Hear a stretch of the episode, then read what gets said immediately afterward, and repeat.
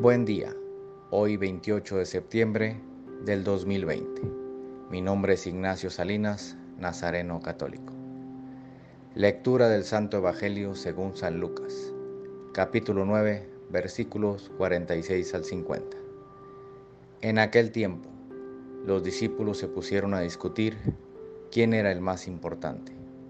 Jesús, adivinando lo que pensaban, cogió de la mano a un niño, lo puso a su lado y les dijo, El que acoge a este niño en mi nombre, me acoge a mí.